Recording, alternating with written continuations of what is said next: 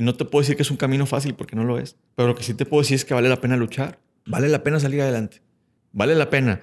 No estoy diciendo que sea fácil, pero realmente nada en la vida es fácil.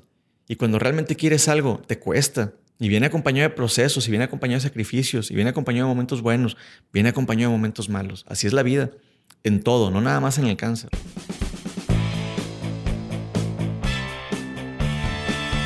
Bienvenidos a Crear o Morir, el podcast donde platicamos con personas que se han atrevido a crear su propia forma de ver el mundo. Esto sin morir en el intento.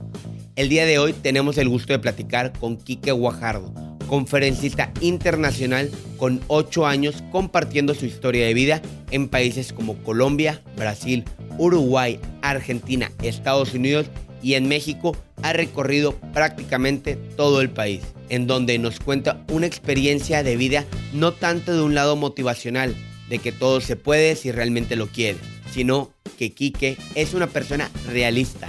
Él nos platica de los obstáculos que todos nos vamos a topar en algún momento de nuestras vidas y cómo puedes luchar para salir adelante y lograr tus objetivos. La historia de Quique comienza a sus 17 años, cuando le detectaron cáncer en la pelvis y su única alternativa era tratarse en Estados Unidos, donde le informaron que tenía 30% de morir, 20% que le regresara el cáncer y 10% que le cortaran la pierna. Aquí los detengo un momento para que se pongan a pensar lo que pasaría por su mente o qué harían si a ustedes les dan una noticia así a sus tan solo 17 años. En el caso de Quique, rendirse no fue una opción. Él iba a luchar hasta el último instante de eso se trata este capítulo. Es una plática donde Quique nos comparte lo que tuvo que afrontar en estos tiempos tan complicados. La madurez tan acelerada por la que pasó para poder afrontar esta situación y el mindset que lo mantuvo firme sin perder la esperanza que esta lucha la iba a ganar. Antes de comenzar, les estaremos dejando en la descripción del episodio el link para que vayan y compren el libro que acaba de sacar Quique, el cual titulamos este capítulo en su honor. Sin más, comenzamos.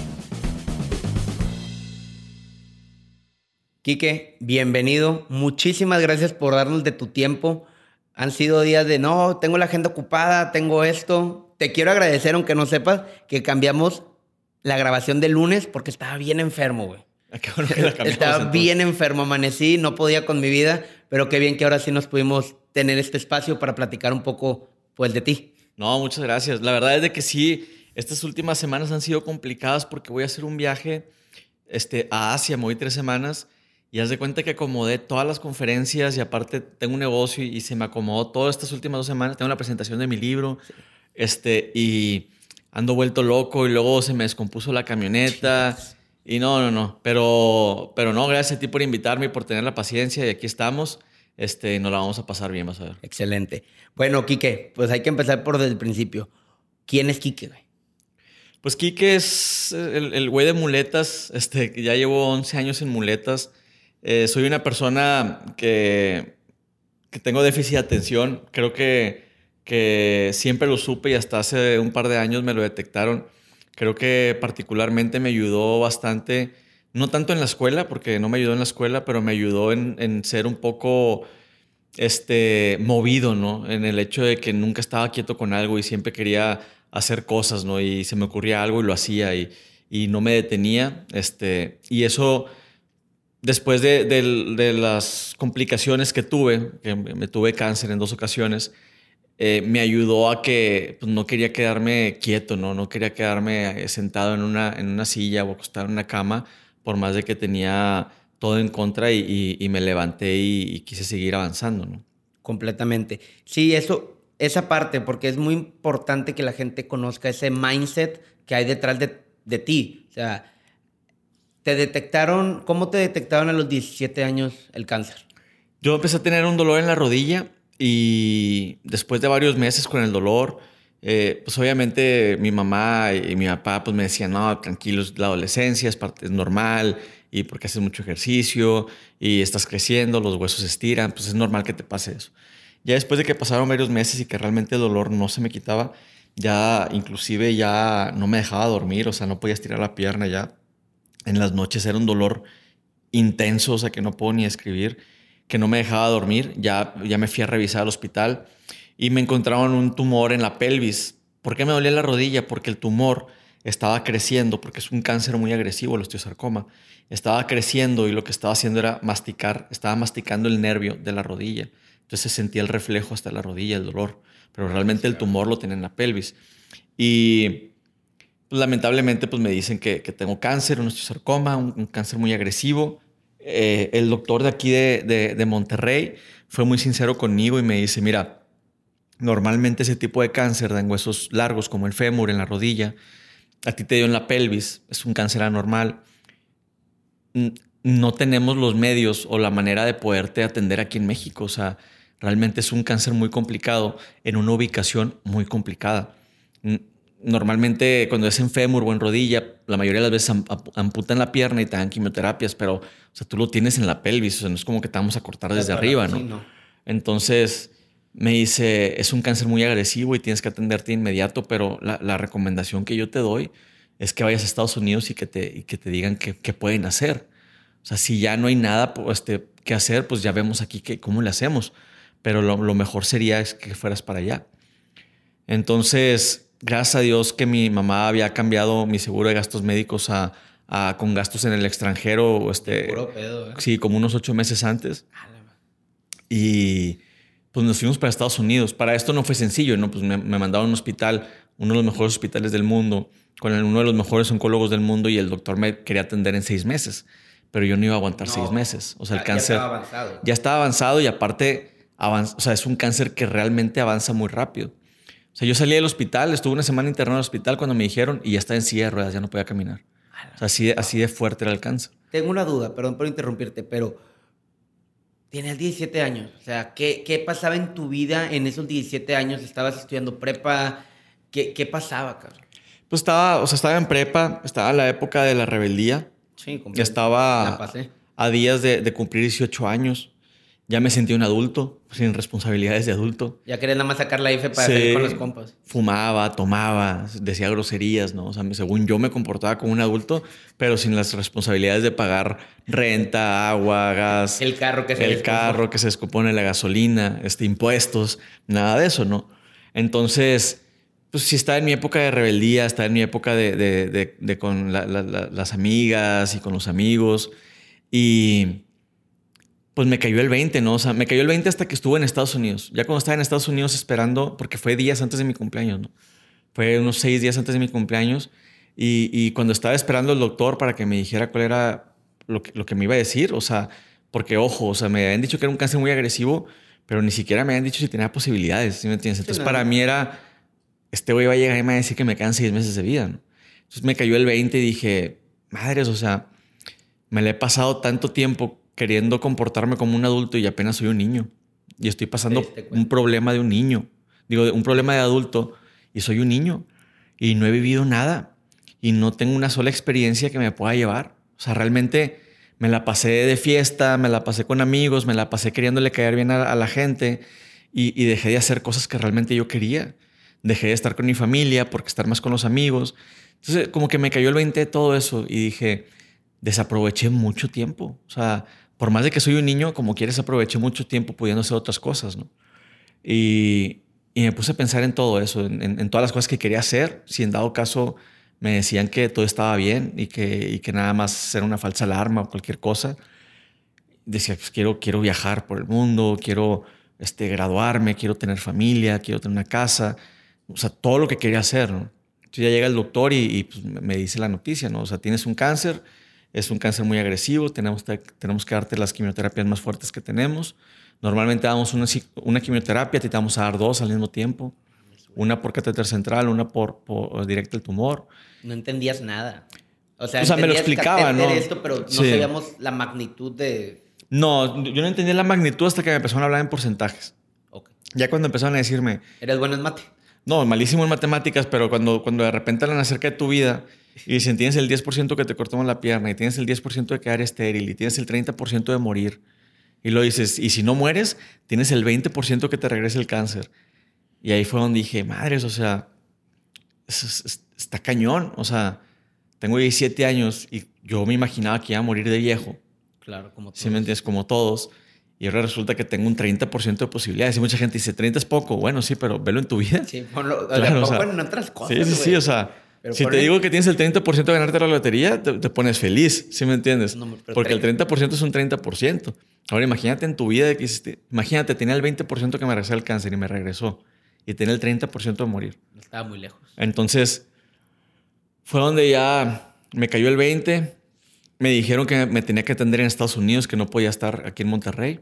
O sea, que no podía llevar el tratamiento, porque mi, esperanza era que hablaran con los doctores de Monterrey para que me atendieran aquí. Y pues obviamente no alejarme de mi familia ni alejarme de mis amigos. Me dijeron que no, que me tenía que atender allá, sí o sí. Y fue donde más me, me, dolió, ¿no? Porque decía, pues, o sea, por si voy a pasar por un proceso difícil, sin saber qué era la quimioterapia, porque no tenía idea. Y más ahora va a estar más difícil cuando sé que voy a estar solo, ¿no? Completamente. Y y pues sí, fue, fue, fue un momento complicado en mi vida, eh, un momento que, que, que, me dejó enseñanzas, porque creo que mucha gente me dice que si soy positivo, yo no soy positivo, pero trato de ser realista y también trato de, si me la estoy pasando mal, pues mínimo déjame ver algo bueno que pueda agarrarle de eso, ¿no? O algo bueno que pueda aprender de lo que estoy pasando. Y, y pues me dejó aprendizajes, ¿no? Todo ese proceso. Qué cabrón, güey. ¿Cómo pasaste tus 18? Quiero estar en ese Inter todavía porque los 18, no sé en otras partes del mundo, pero aquí en México es casi una fiesta total, estás ya brincando, ya eres legal, todo. Pero tú lo viviste muy diferente, cabrón. Pues digo, o sea, mi cumpleaños me la pasé increíble, ¿no? O sea, todos mis amigos y mi familia, todos dándome muestras de cariño real, o sea, que realmente es bien difícil que, que, te lo demuestre la gente, a menos de que estés pasando por algo así. Y a mí, a mí me tocó, gracias a Dios, vivirlo. O sea, soy afortunado en poder ver el, el, cariño que realmente la gente me tenía. Pero al mismo tiempo, por otro lado, pues quieras o no, sí tenía... Yo sabía que iba a luchar y sabía que iba a salir adelante, pero quieras o no, tenía la incertidumbre de, ¿será mi último cumpleaños? ¿Será mi última Navidad? ¿Será mi último ¿Será mi último año nuevo? ¿Será mi último abrazo? Ya no te voy a volver a ver. Y yo creo que mis amigos y mi familia también, o sea, en Año Nuevo me acuerdo que, que pues los veía todos así tristes y todo. Y yo creo que sabían, ¿no? De que existía la posibilidad de que podía ser el último Año Nuevo que pasáramos juntos. Y es complicado que no te digan algo, pero que tú lo sientas, ¿no? O sea, es, es más difícil cuando, cuando lo sientes a cuando te lo dicen. Completamente, completamente. Y pues sí, mis 18 me la pasé encerrado en un hospital. Me la pasé entre hospital y departamento. Estaba tan, tan débil, o sea, porque llegué a pesar hasta 45 kilos, que realmente no tenían fuerza ni para moverme, o sea, era, eh, estaba muy, muy débil. Cuando de repente me recuperaba un poco, me dejaban venir a Monterrey a visitar a mis amigos y mi familia, pero fueron pocas las ocasiones que podía hacer eso. Y realmente, o sea, gracias a Dios a mi mamá le iba bien en el trabajo, pero tampoco teníamos dinero como para estar yendo y viniendo viajando, entonces nos, nos aventábamos manejando, ¿no? Y eran 12 horas de manejando que valían la pena porque me recargaba energía, pero pues que imagínate, 50 kilos y, me sentía mal, es pesado. Sí, ¿no? y, y, ese proceso de quimioterapia, las primeras cuando dijiste, bueno, la quimio, como la conocemos, pues fue es algo pesado internamente, el, te, quedas, te quedas sin pelo, y dices, ¿por qué me estoy quedando sin pelo? Porque hay estos cambios dentro de mí. ¿Cómo pasaste esos momentos, güey? Pues mira, yo, yo lo que no entendía, o sea, había, había, escuchado la palabra cáncer y la palabra quimioterapia, pero yo pensaba que te pelaban, ¿no? Para hacer el tratamiento. ¿Era nada más Sí. Me dan mi primer ciclo de quimioterapia y no sentí nada, ¿no? Ya para el segundo ciclo de quimioterapia ya fue cuando empecé a sentir el golpe. Ya empecé, empecé a tener un poco de, asco. Eh, todo, te, todo te sabe a, óxido, o sea, todo te sabe a metal. Y, y empecé a tener así, esas, esas empecé de repente, me, me levantaba y, veía que la almohada estaba, este, pues, con pelos, ¿no? Y de repente ya empecé a ver este, espacios en la cabeza donde ya no tenía cabello. Llegó el punto donde, ni siquiera me peleé, o sea, nada más me pasaba la, mano y se me caía el pelo, ¿no? Entonces así se me empezó a caer de que la barba, este, digo, no tenía mucha, pero lo que la que traía se me cayó. Este, y pues fue complicado ver ese proceso. Ya después de la tercera quimioterapia, que fue la más la que te golpea más duro, eh, ya de repente verte al espejo y ya verte con kilos menos, verte pálido, porque literal, o sea, la quimioterapia es un veneno que mata tanto lo bueno como lo malo. Entonces te mata la melanina, te mata, te mata todo, ¿no? Entonces, o sea, las uñas se te, se te, se te cuartean, las uñas, eh, no, no, tienes un solo pelo en tu, en, tu, en tu cuerpo, estás pálido porque obviamente no tienes lo que produce este, pues el color en tu piel, por así decirlo, la pigmentación. Y era complicado pues ver, ver eso en el espejo, ¿no? O sea, de repente ver una persona sana porque siempre hice ejercicio a ver una persona totalmente enferma, ¿no?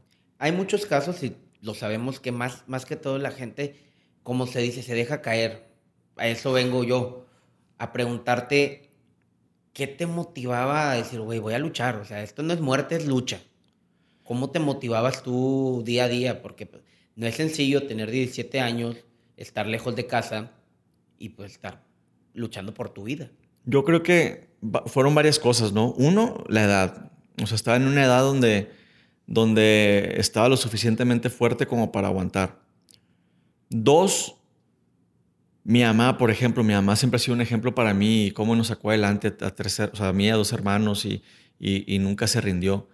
Pero por otro lado también siempre fui muy terco, ¿no? Y peleonero, ¿no? Entonces yo me imaginaba el cáncer como una pelea y nunca me gustaba perder. Como yo estaba muy chaparrito cuando era niño y siempre cuando se querían burlar de mí o me querían hacer bullying, no me dejaban, no era el primero en pelearme. Entonces ya no me hacía nada porque como siempre respondía a golpes, ya mejor, pues a nadie le, por más de que seas malo golpeando, pues a nadie le gustan los golpes, ¿no? Defenderse. Entonces, y, y, como era terco y me tumbaban y me levantaba y me tumbaba y me volvía a levantar, entonces siempre fui así. Y cuando, cuando me tocó el cáncer, lo vi de esa manera y dije, no, o sea, cada que me tumbe me voy a levantar. Y, y, otra cosa que también me ayudaba bastante era soñar, que es algo que le digo a la gente, o sea, a lo mejor va a sonar muy cliché y todo, pero siempre la, quimioterapia también te afecta, te afecta mentalmente, porque también tienes mucho tiempo de ocio y, y, y, también con todos los medicamentos, pues estás con fiebre y todo.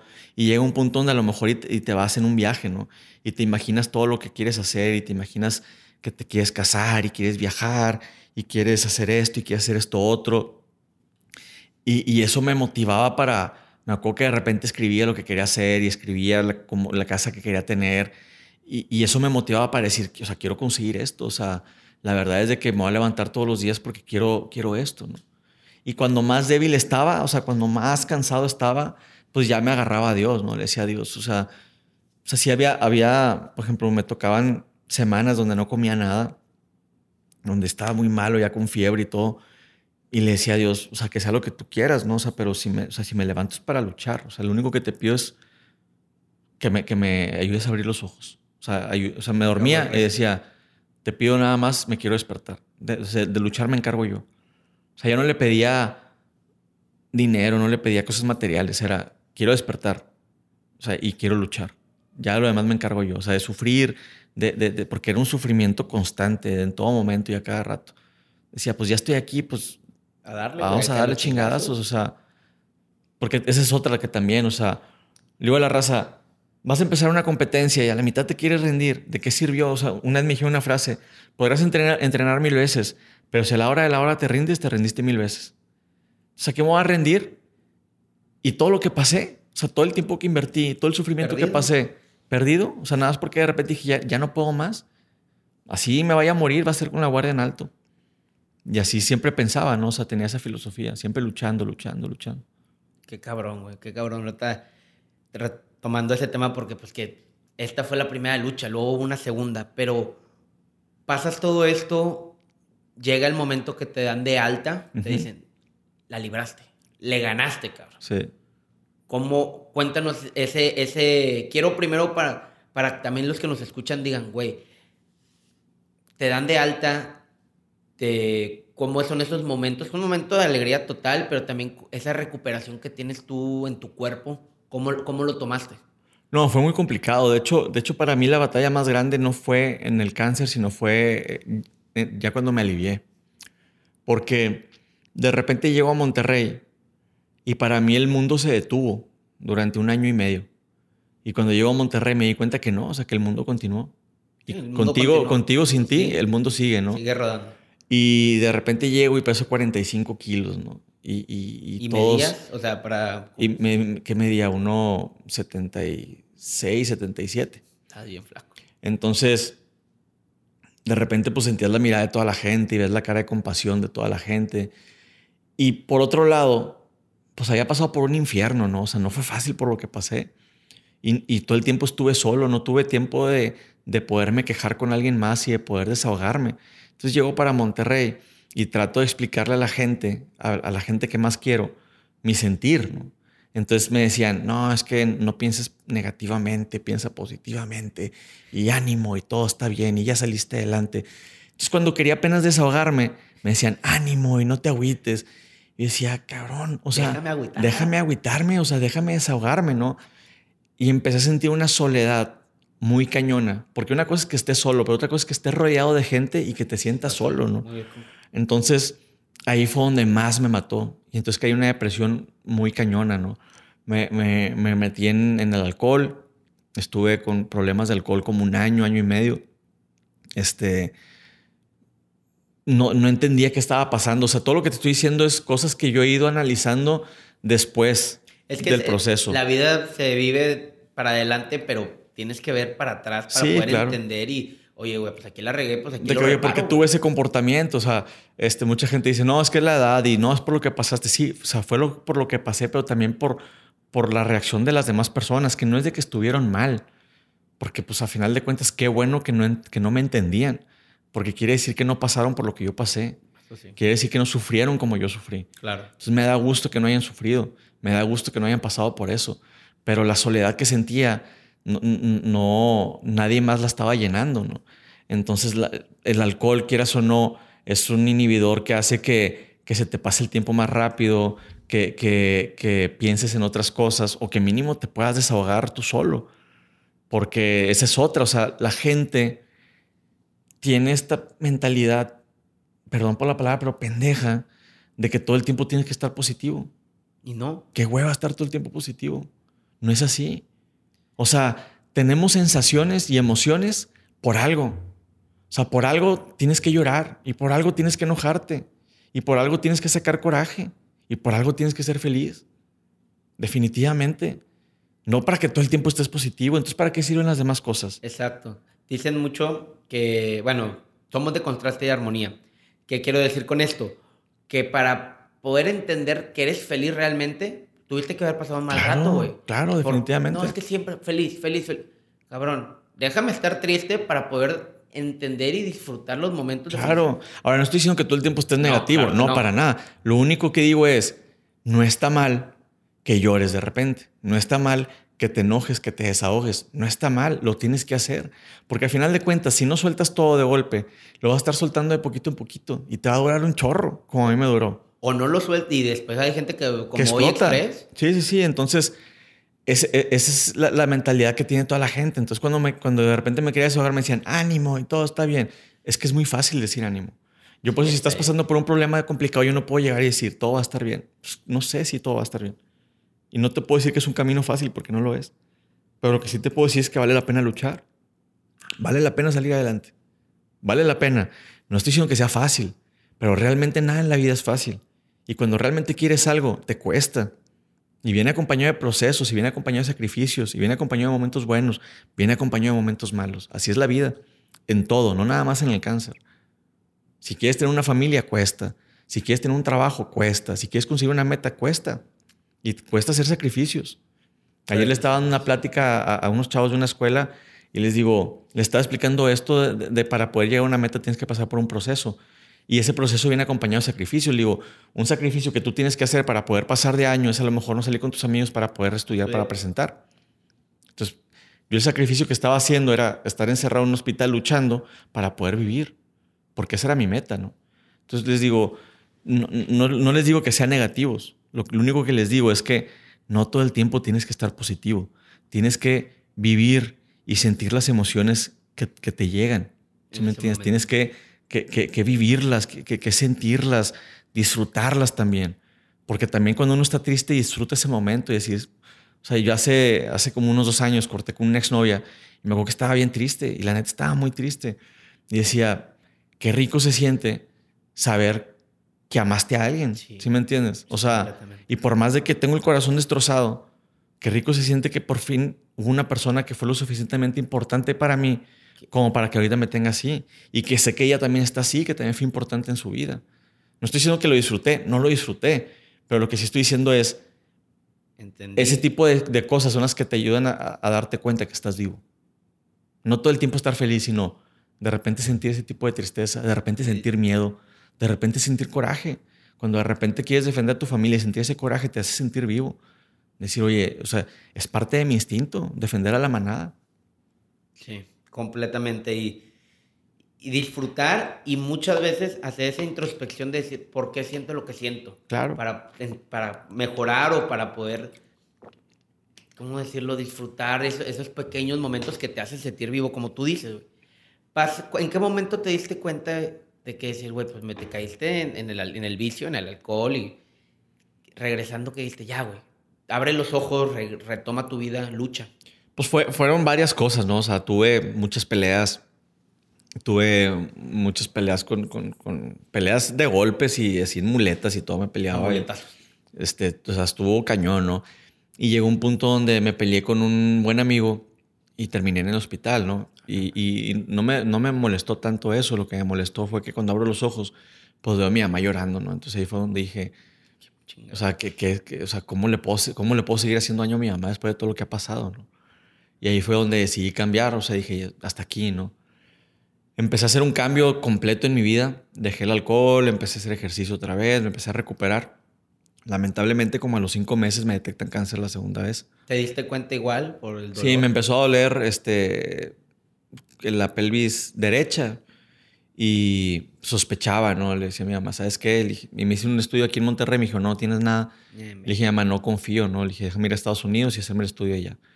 Cuando me hice el estudio allá, este, estaba esperando los resultados, me llaman y pues yo ya contesté, pues esperando lo peor, ¿no? Y pues sí, o sea, me dijeron, ¿sabes qué? Te regresó el cáncer. Sí tenía un poco de esperanza que me dijeran que no, pero pues tenía una idea, ¿no? Entonces ya, pues, pues complicado. O sea, obviamente tenía 21 años, otra, otra edad en la que todos quieren disfrutar y estar con los amigos y todo. Y pues me tocó otra vez vivir, irme a Estados Unidos y atenderme, este, operación, las operaciones eran de lo peor, ¿no? O sea, porque eran cirugías muy largas, eran, me abrían en tres partes, o sea, pues prácticamente me partieron a la mitad y la recuperación, pues algo muy complicado, ¿no? O sea, desde el punto donde los pulmones se me durmieron después de la cirugía y, y, no, y duré como unas, ¿qué te podría decir? Dos días sin poder dormir, porque me dormía y, y no me jalaban los pulmones y, me ahogaba. Entonces tenía que estar haciendo ejercicios con un aparatito. Y, o sea, imagínate la desesperación de, de, de que, o sea, te estás muriendo de sueño tienes un dolor, tienes un dolor increíble eh, por la cirugía, no puedes mantener los ojos abiertos y cada que te duermes te ahogas, ¿no? Entonces imagínate estar dos días así. O sea, fue, es una tortura. o sea, literal, o sea, literal, o sea, en Estados Unidos una de las torturas que hacen es dejar, dejar despiertos a las personas tres, cuatro días. Dicen que de lo peor, las peores torturas que le puede hacer a alguien es no le quitarle el sueño. Sí, entonces imagínate estar pasando por hambre, estar pasando por sed porque tampoco podía tomar agua, estar pasando por dolor y aparte sin poder dormir. Entonces sí fueron momentos que no puedo ni escribir, ¿no? Y, pues, fue, fue, un proceso muy complicado, que en las pláticas no hablo mucho de esto, pero que sí, o sea, sí es un dolor que, que, que no sé de qué manera se puede escribir. O sea, no, no, no te puedo ejemplificar con algo el dolor que se siente en esos momentos. Por eso creo mucho en Dios. Porque yo le digo a la gente, mira, me han operado 36 veces y han sido operaciones complicadas, ¿no? Complicadas desde el punto donde, por ejemplo, la primera cirugía duró, duró 18 horas, anestesia general, y yo pesaba 45 kilos. Creo que no... O sea, lo de la anestesia general, pesabas 45 kilos y te pusieron anestesia. Sí, sí, sí. O sea, y, la, la, cirugía duró 18 horas. Entonces, o sea, hay, gente que se muere por la anestesia con una cirugía plástica. Imagínate 18 horas pesando 45 kilos. Entonces, o sea, han, han, sido cirugías complicadas, han sido momentos de dolor inmenso, han sido este, depresiones, este, han sido muchas cosas. Y aquí sigo, ¿no? Entonces yo le digo a la gente, han sido dolores tan, tan fuertes que no se pueden describir, que digo, la única manera en la que he podido pasar por eso y, salir adelante es porque Dios ha estado conmigo. O sea, porque humanamente no es posible soportar un dolor como el que he soportado. O sea, la verdad es de que no. No, o sea, y estar cuerdo, digo, cuerdo entre comillas, está cabrón, o sea, porque la gente me ve y me ve, me ve bien y me ve normal y ni siquiera se puede imaginar por lo que he pasado. Pero, o sea, la gente se queja por un dolor de muelas. Imagínate estar partido a la mitad. O nos quejamos por pura pendejada a veces, güey. Y está bien, digo, o sea, tampoco tienes que pasar por una cirugía como la mía no para. No tienes que pasar por todo, pero sí entender, tal vez en cabeza ajena, decir, a veces hay problemas mayores y esto lo puedo resolver sin tanto drama o sin tanto complicación. Claro. Sí, yo creo que yo creo que los problemas no son grandes ni pequeños, o sea, los problemas son para solucionarse como las matemáticas, ¿no? y porque sí, por ejemplo, al principio me molestaba mucho cuando la gente me decía, es que mi problema no se, no se parece al tuyo. Y es que ni se va a parecer, pero es igual de importante el tuyo que el mío. Es como un niño. O sea, vamos creciendo y se nos olvida escuchar a los niños y pensamos que los niños, los problemas que tienen son infantiles, ¿no? Pero que un niño no le haga caso a la niña que le gusta es el problema más grande que puede tener en su vida. Y es una ruptura de corazón increíble. Y no hay un problema más grande en su vida en ese momento como ese. Y a nosotros nos hace tonto pero realmente es un problema grande. O sea, se nos olvida que alguna vez fuimos niños y nos pasó eso. O sea, ellos no tienen que pagar renta, ni pagar gas, ni nada, como para saber lo que, lo que duele cuando algo no te sale, ¿no? Entonces, te digo, todos tienen diferentes tipos de problemas y es igual de, grave, ¿no? Pero sí, sí les digo, ¿no? O sea, si ha sido, o sea, el ahorita poder decir, no estoy loco y, he pasado por, por dolores que no puedo ni describir, está cabrón, o sea, no es fácil. Completamente te operan, pasa el tema del segundo cáncer. Ahora sí, ya, ¿cómo retomas tu vida después de luchar la segunda vez por tu vida? Ya, ya cuando me alivié la segunda vez, ya dije, no, o sea, ya, ya no puedo volver a caer a lo ya mismo. No puedo Ya no puedo vicio. Sí, no, ya era de que para, para adelante y, y, ver de qué manera salir adelante, ¿no? O sea, ya llevaba mucho tiempo encerrado en hospitales porque cuando me alivió la primera vez me, me, pusieron, el injerto que me pusieron del primer cáncer se me rompió, entonces me pusieron una prótesis, la prótesis me infectó y todo ese año, después de que me alivié el cáncer, todo ese año me operaron. O sea, me operaron como unas 15, 16 veces de la cadera porque la prótesis me infectó hasta que me dijeron que me iban a quitar la cadera, ¿no? Y me la quitaron. Me quitaron la pelvis, me quitaron la, la prótesis.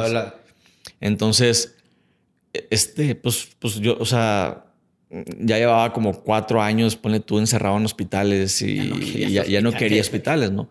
Entonces me acuerdo que ya me dijeron, pues vas a estar en muletas, o sea, vete acostumbrando.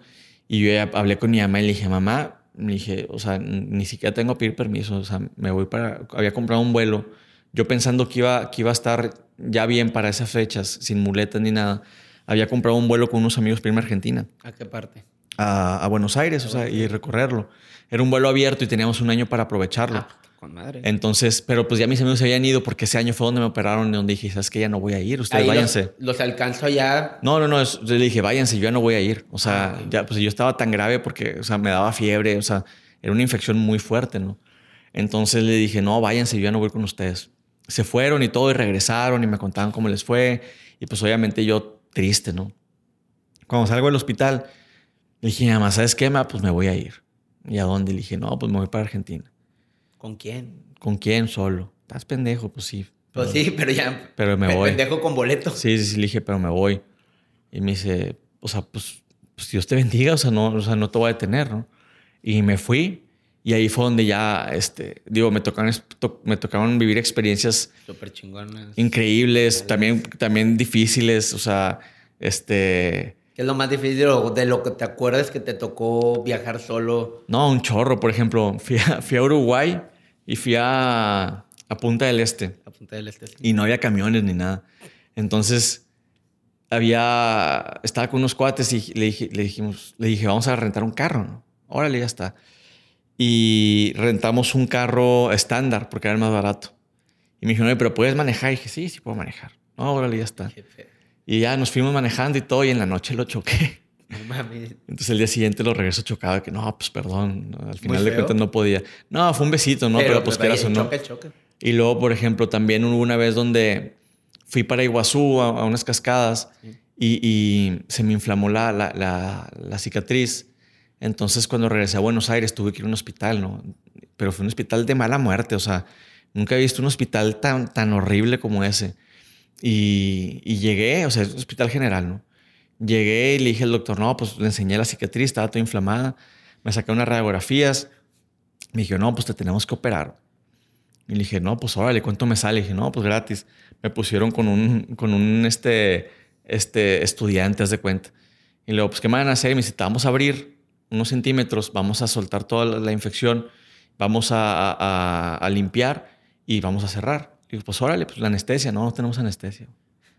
Y luego dice, no, estamos así sin anestesia. Como una madera, muérdela lo más fuerte que. Literal. O sea, me dieron gasas para que las mordiera, me abrieron, sacaron todo, ni siquiera me cosieron, me pusieron una venda y me, no tenían pastillas para el dolor, me dieron una ampolleta de que tomate esta ampolleta, horrible salía la ampolleta.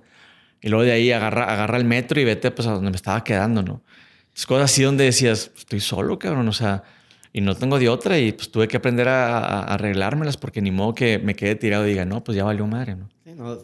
Qué bien que, bueno, esa experiencia te hizo crecer también porque, no, esa, todo el viaje, ¿cuánto tiempo te fuiste? En esa vez me fui tres meses. Tres meses. Sí. Argentina, Uruguay, todo lo que se Sí, pudiera. recorrí toda Argentina, o sea, desde Calafate hasta Iguazú, el norte, y fui a Uruguay. Muy bien, sí, de Buenos Aires a Uruguay tomas el ferry. Sí, me fui una, una hora y media, ah, dos horas. Madre.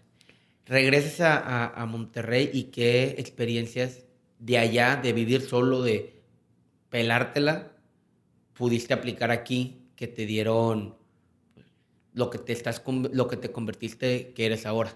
Pues todo, ¿no? O sea, me di cuenta que realmente no ocupaba ayuda para nada. Me di cuenta que, que no tenía limitantes. O sea, porque ese es algo, o sea, en mi conferencia yo les, les digo, ustedes pueden ser víctimas o vencedores de lo que les pasa. O sea, ustedes deciden. Y ahí me di cuenta que no iba a ser víctima de lo que me pasó. Entonces, desde que llegué me fui a vivir solo. Yo vivo solo desde los 23 años.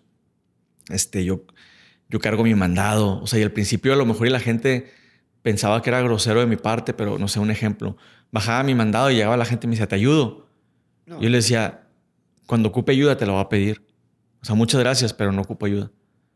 Y como que me veían mal. Y es que la verdad, o sea, cuando ocupe ayuda te la pido. O sea, sí puedo hablar. ¿Sí me entiendes? O sea, la verdad es de que, y yo por lo mismo, cuando veo una persona con discapacidad, si veo que está batallando, si no me pide ayuda, yo no me muevo. Porque tenemos que encontrar la manera de poderlo hacer nosotros. Es, es que es un, no quiero llamar, no que meterme en el tema de falta de cultura en la sociedad, pero tal vez no tenemos ese entendimiento de, de oye, es cuando te lo pida. Muchas veces y no sé si fuiste alguna vez a Diálogos de la Obscuridad. No, pero sí me han contado. Yo creo que más que nada, o sea, está bien porque es una empatía que siente la gente y una cordialidad. Creo que está bien que lo hagan. Ok. O sea, pero obviamente no se lo decía a cualquier extraño. O sea, cuando estaba con, con, amigos o estaba con, con, alguna chava con la que estaba saliendo, pues a lo mejor la chava quería quedar bien y que, oye, te ayudo. De que no, no, no, o sea, yo puedo. Si ocupo ayuda, te digo. ¿Sí me entiendes? Porque si lo hacen por cordialidad y por empatía, pero realmente pues uno, uno está en una batalla interna en la, que, en la que yo quiero hacer las cosas porque yo tengo que ver la manera de yo poderlo lograr. ¿Sí me entiendes? Porque, porque para, a mí me cuesta el triple subir escaleras, a mí me cuesta el triple caminar. O sea, es mucho más difícil para mí tener un estilo de vida normal, si lo quieres llamar así, que ustedes. Entonces, yo tengo que aprender a arreglármelas yo solo. No puedo estar todo el tiempo recibiendo ayuda porque si no, o sea, me voy a volver dependiente. Y es lo que no, es lo que no quieres. Y es lo que no quiero. Este, y, y, y, cuando llegué de allá, pues eh, fue, fue, lo que entendí, o sea, me puse a hacer ejercicio y, y, empecé a hacer todo lo que realmente quería hacer, o sea, yo le digo a la gente, no, no le digan a sus hijos que pueden lograr, que pueden hacer lo que ellos quieran, porque no, o sea, porque, por ejemplo, uh -huh. si yo hubiera querido ser futbolista y me dicen, y me dicen que me van a quitar la cadera, y, y, y, digo, pues ese era mi sueño, ser futbolista. Entonces, que ya, o sea, tú me dijiste que yo podía hacer todo lo que yo quería. Es que mi vida ya no tiene sentido. Entonces, yo digo a la gente es, puedes lograr lo que tú quieras en base a la capacidad y, las, y, y lo que, y, en base a lo que tienes, hasta dónde puedes llegar. ¿Sí me entiendes? Sí. O sea, a lo mejor no cantas bien y quieres ser cantante. Bueno, a lo mejor puedes ser famoso, pero que vayas a cantar ópera, pues no, porque no cantas bien. O sea, y no es por mala onda, pero digo, puede ser un Valentín Elizalde, que la verdad, con todo respeto, no cantaba bien, pero pues a, poco no cantábamos sus canciones en, en las carnitas Todavía, asadas, güey. hasta la fecha. ¿Sí me entiendes? Entonces, Una, una, cosa es que quieras hacer algo que realmente está muy complicado de hacer y que no se te dio y que a lo mejor la genética y la naturaleza no te las dieron. Y otra cosa es que digas, bueno, ¿qué sí puedo hacer? ¿Sí me entiendes? En base a lo que tengo, ¿qué sí puedo hacer? por ejemplo, yo no puedo ser futbolista. Bueno, ¿qué puedo hacer? Pues puedo dar conferencias, puedo hacer ejercicio, puedo ser entrenador si quiero. ¿Sí me entiendes? Hay que entender nuestras aptitudes. Exactamente. Y no nada más decir, pues, todos tenemos sueños guajiros, pero decir, a ver, estoy chaparro, no puedo, no voy a ser el mejor jugador de básquetbol. Hay que entender dónde, dónde, cuáles son tus aptitudes y cuáles son tus limitantes para saber hasta claro. dónde llegar. Y digo, y hay, hay, gente, hay gente, por, ejemplo, un Lionel Messi, ¿no? O sea, hay gente que nace para algo. O sea, Messi nació para jugar fútbol y por más de que estaba chaparrito y todo le dijeron que no, nació para jugar fútbol. Pues hay gente que no. Entonces, yo le digo a la gente, no le digo a la gente por mala onda, pero le digo, es que tampoco puedes frustrarte todo el tiempo por conseguir algo que realmente no tienes aptitudes para llegar y que puedes entrenar y que puedes practicar y que puedes lo que tú quieras y a lo mejor lo puedes conseguir y te va a felicitar, pero no te sale natural, ¿sí me entiendes? Y a lo mejor y tienes un don natural que no te has dado cuenta porque has estado siguiendo eso durante mucho tiempo. ¿sí me entiendes? Porque yo sí creo que todos tenemos un, un, un, propósito en esta vida. Todos tenemos un don que realmente si, los, si lo encontramos lo podemos explotar. El detalle es de que nos ocupamos con demasiadas cosas y, estamos todo el tiempo saturados que no nos, no nos, no, no, hacemos una, introspección como para poder decir, bueno, pues ¿para qué soy bueno? ¿no? O sea, ¿qué es lo que me gusta? ¿Qué, qué puedo intentar? También como habías dicho hace, ya en principio cuando tenías 17, 18, que te guiabas, vos nos guiábamos mucho por, por, lo, por los demás y que la fiesta y que voy a cumplir 18 intentar probar un poco de todo para saber, oye, no, no seguir siempre el rebaño, estoy haciendo comillas, sino intentar, oye, me gusta esto, voy a intentar, tal vez es mi vocación, algo que nunca había intentado. Y, y es importante eso lo que estás mencionando porque muchas veces dejamos de intentar algo porque la demás gente no lo hace y pensamos que pues, no lo va a hacer solo. O si no lo hace la demás gente, ¿por qué lo va a hacer yo? Yo siempre les digo, tú sigue tu instinto, o sea, tú haz lo que tú quieras. Muchas veces te vas a quedar sin amigos o muchas veces va a haber gente que, que, no te va a seguir en ese recorrido que tú vas a hacer, porque a lo mejor no siente lo mismo que tú, a lo mejor y no le gusta o a lo mejor y piensas que estás loco. Porque, por ejemplo, yo llego a un punto donde le dije a mis amigos, a ver, o sea, ya no, ya no quiero ir a fiesta, ya no me quiero emborrachar, no quiero hacer esto. O sea, quiero, quiero escalar, quiero hacer ejercicio, quiero viajar. Si a ustedes no les gusta, es, bronca de ustedes. Y si no me quieren seguir, no me sigan. Pero Prefiero estar solo y hacer lo que me gusta a estar acompañado y estar todo el tiempo haciendo algo que no me hace feliz. Y emprendí mi camino. Y, lo que me gustó fue que cuando emprendí mi camino, me fui rodeando de, la gente que realmente me agregaba valor en mi camino, ¿sí me entiendes? Y que, y que me ayudaban a poder impulsarme en lugar de, de, retenerme, porque había mucha gente que me retenía. Entonces, para mí ese fue un punto clave este, cuando empecé a hacer este cambio no alejarme directamente si no me quiero juntar contigo, no, no, sin decir, este es el camino que voy a agarrar. Si no me quieren seguir o no quieren ser mi cuate, no hay pedo. No hay pedo. O sea, a mí no me va a quitar el sueño. Entonces seguí ese camino y al principio a lo mejor fue un camino solo, pero conforme fue pasando el tiempo se fue juntando gente en ese camino. Y fuiste encontrando gente que compatía tus intereses. Ahora, oye, ¿quieres escalar a las 7 de la mañana? Ah, yo también. Sí, vámonos. Sí, sí, definitivamente. Entonces, creo que es bien importante que, que seamos auténticos que es que, que sigamos nuestros instintos, que realmente dejemos de preocuparnos, y esto es algo que, que, la gente tiene que entender, deja de preocuparte por lo que la demás gente opine y haz lo que tú quieras. Cuando estés enfermo o cuando estés a punto de morir, o sea, lo que menos te va a interesar es lo que opinaba la gente de ti, sinceramente. Te vas a poner a pensar en todas las experiencias que pudiste haber tenido y no las hiciste. Y te lo digo porque yo estuve en esa situación. Dos veces. Te vas a poner a pensar en todas las cosas que dijiste que podías hacer y no las hiciste. Todas las veces que por miedo a fracasar no hiciste. Todas las veces que por miedo a tener éxito tampoco hiciste. o sea, cuando me alivié, dije, nunca vuelvo a decir que no. Nunca vuelvo a decir que no. O sea, las mejores experiencias de mi vida han empezado con un ching y su madre. Y así ha sido. O sea, la verdad es de que me aventé un o sea, me da un chorro de risa porque en mi conferencia pongo un video donde me avento un paracaídas y en el video sale donde le digo al, güey que está atrás de mí, donde le hago así como que espérame tantito, ¿no? Y le explico a la gente, le digo, pues un día me quise entrar un paracaídas, pagué y me fui solo, así de que a, los dos días me fui solo a General Terán así manejando y llegué yo solo, ¿no? Entonces ya de que Pues imagínate que es una avioneta y estaba, estaba así el, piloto haciendo una carne asada, así tomando y todo. No, vamos a subirnos. Y de que dije, bueno, pues mínimo tengo el, el, paracaídas, ¿no? Cualquier cosa, pues tengo el paracaídas. Y ya que estaba arriba, me puse a pensar y dije, a ver, o sea, ya me enseñaron cómo planear, o sea, cómo, cómo abrirme, o sea, o ponerme en la posición para cuando esté cayendo. Claro. Pero lo que no les dije es que no puedo correr. Entonces, ¿cómo aterrizar, no? Entonces, me ponen así en la orilla del avión. Y entonces está diciendo que espérame tantito. Le digo, o sea, ¿cómo voy a aterrizar? Digo, o sea, no puedo correr. Y luego me dice, pues, o sea, levántate las piernas y cae de nalgas, ¿no? Y luego, antes de tirarme, le digo, pero, o sea, no traigo nalgas, porque se va a caer de puro coxis, ¿no? Y se avienta el güey. Y pues ya, o sea, pues ya, ¿qué haces, no? Pues improvisas y dices, pues ya estoy aquí, tengo que ver cómo lo va a hacer, disfruta el, viaje porque dura poco. Y ya cuando estamos planeando, pues ahora sí ya me, lo analizas y entonces lo que le digo a la gente es, el primer paso siempre es el más complicado, siempre. Porque, porque es donde, donde sales de tu zona de confort, donde tomas el atrevimiento, que es lo más difícil, y donde ya das el primer paso. Ahora, el primer paso no te va a llevar a donde quieres, pero te saca a donde estás, que es lo más importante. ¿Sí me entiendes? Entonces ya cuando das el primer paso, no te preocupes por planear, no te preocupes por tener toda la estrategia hecha. Ya cuando das el primer paso, te preocupas por eso. O sea, ve improvisando en el camino. Si quieres planear, hazlo. Pero lo que te recomiendo es, aviéntate, improvisa en el camino. Vas a ir encontrando la manera para poder solucionar las cosas. Es la inteligencia emocional que ahorita están diciendo mucha, en muchas empresas, que es lo que, o sea, ahorita con toda la tecnología y con los robots y todo eso, es lo que dicen que ahorita es lo que más se van a fijar para contratar gente, tener inteligencia emocional. O sea, saber cómo reaccionar en un momento de urgencia o saber cómo reaccionar en un momento que se ocupe, ¿no? Completamente. Wow, con todo lo que nos estás compartiendo, realmente Estoy impactado. ¿Te gustaría pasar, Quique, a la parte de preguntas y respuestas? Es una sección donde hacemos preguntas concretas. Tu respuesta puedes contestar como tú quieras. Te puedes extender lo que tú quieras. Son varias, entonces, pues vamos a empezar. Va.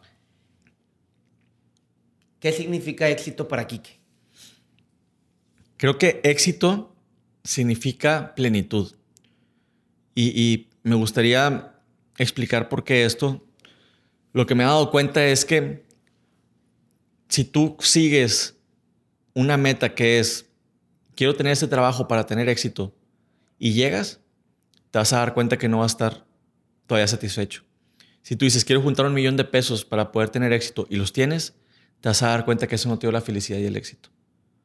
¿Sí me entiendes? Sí. Entonces, lo que yo creo que es el éxito es la plenitud el poder sentirte pleno con tu familia, sentirte pleno en tu trabajo, sentirte pleno con tu persona, el poder estar tranquilo, el dormir tranquilo, el poder estar tranquilo, ¿no? el poder estar pleno. Creo que ese es el éxito, porque al final de cuentas puedes ser rico o puedes, o puedes tener el carro que quieras o la casa que tú quieras, pero no te sientes pleno. Entonces, ¿de, qué sirve tener, el éxito en cosas materiales cuando realmente tu felicidad no está, no está ahí? ¿no? Entonces creo que la plenitud, el poderte el poder saber que tienes a tu familia, que les das educación, comida, a lo mejor no lujos, que tienes un buen trabajo, que tienes estabilidad, eso es la plenitud que te puede dar el éxito que, todos buscamos. Si tú te das cuenta, ves, ves a, mucha gente exitosa este, deprimida. Hay o sea, Anthony Bourdain, o sea, un chef súper famoso, con todo el éxito del mundo, uno de los mejores trabajos del mundo, se terminó suicidando. Y dices, ¿por qué? Si era una persona exitosa, no se sentía pleno. Se dio cuenta que por más de que tenía dinero, se dio cuenta que por más de que tenía fama, no se sentía pleno. Entonces, las cosas materiales no te dan la plenitud que buscas. Excelente. ¿Qué es lo que más valoras en una persona? Sinceridad. La sinceridad. El detalle es de, ojo, o sea, a mucha gente le gustan las personas sinceras hasta que son sinceras con ellos. Ah, sí, cuando ahora es la sinceridad de y yo soy una persona muy sincera, entonces siempre, mis amigos saben y por eso no me preguntan cuando saben. Cuando, quieren saber la verdad. Cuando quieren saber la verdad me preguntan, pero cuando realmente quieren que les siga la corriente no me preguntan porque pues, pues, les voy a decir la verdad. Pero sí he tenido muchos problemas cuando conozco gente nueva o cuando estoy saliendo con alguna chava o algo, porque si me pregunta, pues le contesto. Porque siempre aprendía que para, para qué dices una mentira que luego se hace una bola de nieve. Entonces mejor di la verdad desde el principio, ¿no? Entonces, sí, lo, lo que más este, me gusta de, una persona es la sinceridad y la lealtad. La lealtad es muy importante. Sí. Para todo. ¿Tienes una filosofía, un lema? La actitud es todo. ¿Cuál ha sido el peor consejo que te han dado? El peor consejo que me han dado ha sido cualquier consejo que me dieron cuando estaba adolescente y le preguntaba a un amigo que ni siquiera había pasado por el problema. La típica de que, no sé, o sea, tenías 16 años, 17 y le preguntabas a tu amigo que, oye, ¿qué pasa si tomo esto? ¿Qué pasa si fumo? ¿Qué pasa si...? Y tu amigo ni siquiera había pasado por el problema, ¿no? Y te aconseja como si fuera un experto, así de que, no, mira, tú hazlo, no te preocupes, mira, lo peor que puede pasar es esto. Y ni siquiera sabe lo que te está hablando, ¿no? Yo creo que esos han, sido los peores consejos que me han dado en la vida. Este, y después de ahí, pues trato de, trato que cualquier consejo que me dan, analizarlo, ¿no? Porque creo que ahorita también tenemos un problema como sociedad en, en, el que vivimos en un mundo ahorita, por ejemplo, de influencers, donde ya nos dicen algo y, pensamos que es la verdad, Y, no, y no, no, razonamos lo que nos están diciendo, no, no lo meditamos y sabemos si realmente es algo que lo necesitamos, si es algo que, que nos sirve o que no nos sirve, ¿no? Entonces trato de, de, cuando me den un consejo, pues saber si es algo que realmente me va a servir y si no lo tiro. ¿Y el mejor consejo que te han dado? El mejor consejo que me han dado O sea, no recuerdo si uno exacto, pero, pero, por ejemplo, mi mamá me ha dado muchos consejos, ¿no? Pero, pero más allá de consejos, me ha predicado con el ejemplo. Soy la persona que soy ahora gracias a ella. Entonces creo que, creo que mi mamá es el mejor consejo que he tenido en mi vida. Qué chingón. Nunca me han, nunca me han dado esa respuesta. ¿Qué persona viva admiras más y por qué? Pues sí, mi mamá. Sí, definitivamente mi mamá. Fíjate, Hace poquito grabé un podcast con mi mamá porque para mí era importante que, la gente conociera a mi mamá. Y le digo, es que para mí ha sido muy complicado el, crecer en esta, en esta sociedad donde de repente las mujeres empiezan, empiezan a hablar acerca del feminismo y del machismo. Y, está bien. El detalle es de que yo no vi eso cuando crecí. O sea, porque yo crecí, yo crecí contigo y tú, y, y la que se encargaba de la casa eras tú y la que nos daba de comer eras tú y la que nos dio educación eras tú y, la que trabajaba eras tú. Entonces, pues yo crecí con la idea de que las mujeres eran así. ¿Sí me entiendes? O sea, es cuando crezco y de repente veo todo este movimiento que hay, todo digo, pero ¿qué está pasando? O sea, pues se supone que para mí las mujeres son las, mujeres, son las personas más fuertes que, existen. O sea, nunca había conocido una persona tan fuerte como mi mamá y sus amigas, porque se juntó, obviamente se juntaba con pura divorciada, ¿no?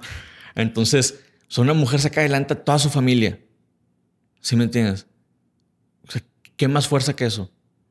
Entonces, le digo a mi mamá, para mí fue muy complicado como el poder entender ese tipo de razonamiento cuando me diste un ejemplo totalmente diferente, ¿no? O sea, tú me demostraste que, que, hiciste que como Messi, ¿no? Hiciste ver el fútbol fácil, hiciste ver el mundo fácil cuando realmente es un mundo complicado y te agradezco por eso, ¿no? Wow. Libro, ¿tienes un libro favorito? Aparte del tuyo que vas a sacar pronto. Sí, este, eh, Luchar o morir, el valor de la vida se llama. Tengo dos. Uno es el, el, el, manual del guerrero de la luz y el otro es 12 eh, reglas de la vida, el antídoto del caos del doctor este, Jordan Peterson, un canadiense. no lo he leído, pero he escuchado muy buenas reviews de ese. Sí, o sea, yo lo sigo a él desde hace como tres años y, increíble. Tiene, sí, todos los videos de YouTube ya me lo chuté yo también. Pero el libro sí está, te, da un orden en tu vida, está muy chido. Lo voy a leer. Ya voy a acabar uno, lo voy a leer, es el siguiente. Mm, ¿Película favorita o serie? Película favorita tengo varias. Hay una que, que, no es tan famosa porque tengo, por ejemplo, este, Volver al Futuro, Into the Wild, este...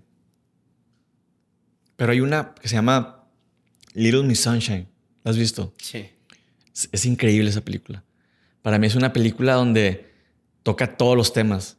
toca el sufrimiento de cada, de cada familiar, toca la alegría, de, o sea, la, inocencia, de, cómo, cómo, todos los adultos están pasando por, por situaciones complicadas y cada quien tiene en su mundo este, un estrés y una guerra y como un adolescente está pasando por, por la rebeldía y por situaciones donde odio a todos y la inocencia de una niña hace que todo desaparezca, ¿no?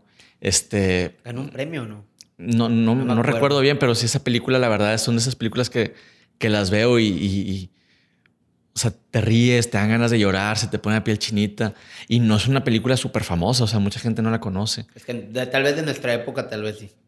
Y, hasta eso, sí, o sea, y hasta eso mucha gente no, no, no, no la reconoce.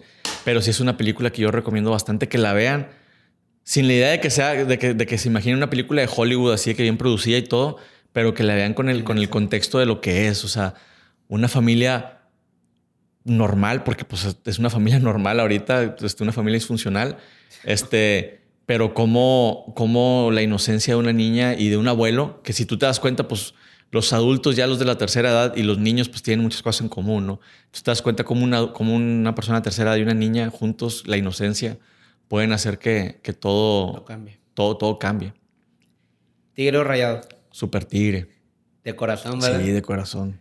Eh, los que nos escuchan, vean o escuchen en nuestra plática mucha referencia de fútbol. Sí, sí, sí. No, y, y, súper tigre. De, toda la vida nací siendo tigre y toda mi familia es tigre y sí es algo que se lleva en la sangre. ¿Y cuál es el jugador más icónico o, la leyenda más grande para ti? Es que, o sea, puedo decir los típicos, ¿no? Puedo decir Gaitán, puedo decir Lucas Lobos, Tomás Boy, obviamente, o sea, Guiñac, definitivamente. Nahuel es otro que, que también. Pero yo creo que hay dos jugadores que, no les han dado el mérito y son amigos míos y la verdad es que los quiero mucho y a lo mejor iban a pensar que hay favoritismo por eso, pero realmente no les han dado el crédito que se merecen. Es que es Torrenilo y, y Hugo Ayala. son, dos jugadores que han estado en todos los campeonatos desde el 2011. En todos. Y, y, no han faltado ningún campeonato. A lo mejor por lesión, Torrenilo que no estuvo con el de Pumas, por ejemplo, pero estuvo en toda la temporada. Entonces yo creo que eso habla más que cualquier otros jugadores, ¿no? O sea, porque a final de cuentas muchas de las temporadas en las que llegamos a las finales fue por la defensa, no tanto por la ofensiva. El 2011. Sí. claro ejemplo. Sí, no, y creo que después de ahí también llegamos a una final que no ganamos y llegamos anotando goles de que la, media y la defensa, porque los delanteros no anotaron gol nunca y llegamos a una final. Y todo fue por la defensa y por, por la portería, ¿no? Entonces, para mí sí, e, esos dos defensas este, son icónicos en Tigres y que no les dan el reconocimiento que se merecen. Que siempre reconocemos nada más el que mete goles, pero que bien que tú en este espacio puedes...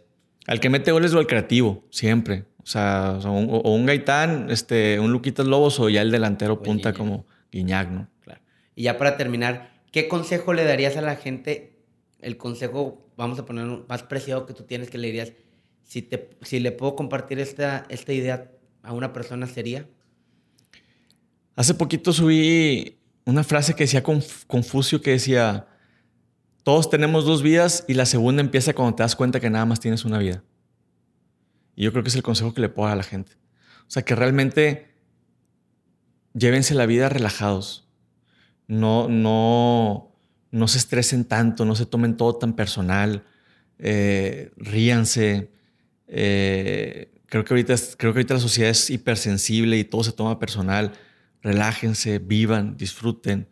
Eh, sí tengan planes a futuro, porque es importante tener, tener una idea de lo que quieres a futuro, pero también es importante vivir el presente y sentir el presente, ¿no? Sientan todas las emociones que la vida te da, no todo el tiempo quieras estar positivo, también de repente se vale llorar, se vale estar enojado, se vale tener coraje, se vale tener miedo, no se vale congelarse porque al final de cuentas son sensaciones que el miedo es algo que mucha gente lo toma mal, pero el miedo te mantiene vivo. Si no tuvieras miedo, cruzarías la, carretera sin voltear a ver a los dos lados. El miedo es la alerta que te mantiene vivo, pero no, te dice que te detengas. Ahí está el problema. El problema es cuando te congelas. Y eso ya desde cada quien. Entonces, disfruten la vida, pero disfrútenla con todas sus emociones, con sus subidas y con sus bajadas.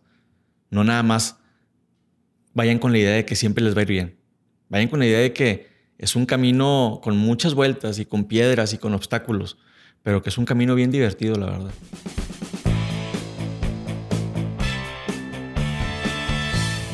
Espero que les haya gustado el episodio de este miércoles. Si fue así, dense una vuelta por las redes sociales de Quique. Se la estaremos dejando en la descripción del episodio. También en la descripción encontrarán el link para que vayan y compren su libro y las TED Talk que ha tenido. La verdad, a mí me encantan. No se olviden de seguirnos en nuestras páginas de Instagram y Facebook, que es Crear o Morir Podcast. Nos ayudaría bastante para poder seguir subiendo contenido de forma constante y que la comunidad siga creciendo. Bueno, sería todo por hoy. Nos vemos el siguiente miércoles.